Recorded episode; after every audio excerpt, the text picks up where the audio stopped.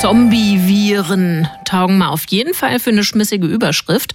Und als solche geistern die auch gerade durch die Meldung. Grundlage für diese Meldung ist eine Studie, die jetzt als Preprint vorliegt, also als wissenschaftliche Vorabveröffentlichung könnte man sagen. Und dieser Herr hier, der stellt sie uns vor.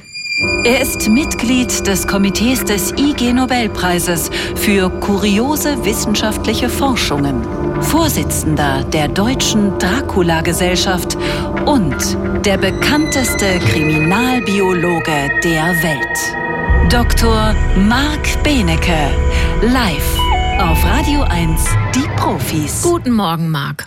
Ich wünsche dir auch einen guten Morgen. Ich habe gerade festgestellt, ich bin auch Permafrost, weil ich auch zwei Jahre lang am Stück frieren kann, sozusagen. Also, aber neue Skiunterwäsche gestern gekauft. Na gut, ich, äh, hoffe, die äh, reicht und hilft. Ähm, jetzt würde ich dein Interesse gerne auf die Zombie-Viren lenken.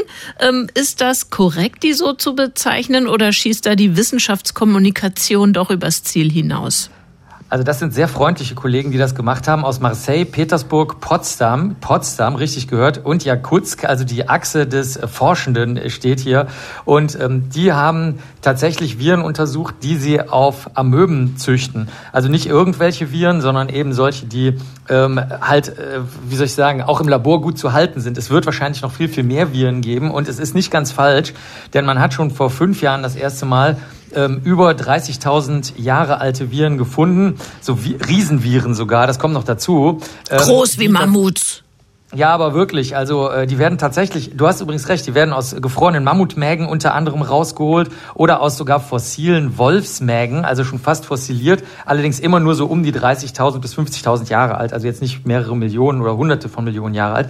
Und viele von diesen Bakterien, also jetzt reden wir noch gar nicht von den Viren, nach denen du gefragt hast, die Bakterien, die die ganze Zeit auftauchen und die sicher vorhanden sind und die über, die bis zu eine halbe Million Jahre, vielleicht sogar länger, ähm, vorher eingefroren sein, gewesen sein könnten, die können alles Mögliche erzeugen. Milzbrand, Fleck, Fieber, ähm, das, was auf den Hühnchen in der Küche immer drauf ist, so Campylobacter, äh, Brucellosen, wo du so alles kriegst, so Fieber, Kopfschmerzen, Organschäden, Mykoplasmen, wo man Lungenentzündung kriegt, Hirnentzündung, Harnröhrenentzündung, also alles, was du dir vorstellen kannst, Chronik Fatigue sogar, ähm, also alles, was wir heute auch im Zusammenhang mit äh, Post-Corona fürchten. Und da sagen die Kollegen, dafür gibt's aber wenigstens noch Medikamente gegen die Viren, wie man bei Corona und bei vielen anderen Viruserkrankungen gesehen hat. Dagegen gibt's möglicherweise keine Medikamente und jetzt tauen halt in riesiger Menge riesige Schichten auf. Nicht nur, dass das Eis schmilzt oder der, genauer gesagt der Boden, wie du schon gesagt hast, sondern es brechen halt auch riesige Löcher in den Boden. Ich weiß nicht, ob einige das schon gesehen haben.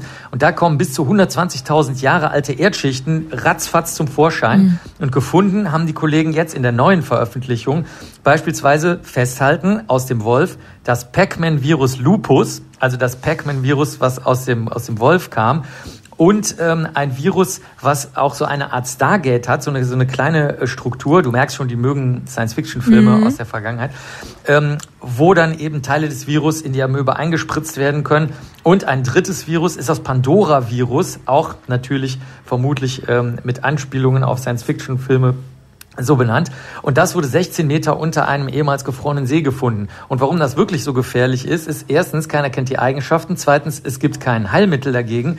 Und drittens, die Menschen werden jetzt natürlich in Massen, wenn die Arktis auffriert, dahin wandern und werden dann, wie es in der Veröffentlichung heißt, Industrial Enterprises machen. Also sie werden natürlich versuchen, alle äh, Schätze der Erde auszubeuten und sich massenhaft damit infizieren. Also das wird wahrscheinlich ähm, passieren und wahrscheinlich eines der größten viralen Experimente ergeben, die die Menschheit leider jemals erlebt hat. Trotzdem, vielen Dank, Marc.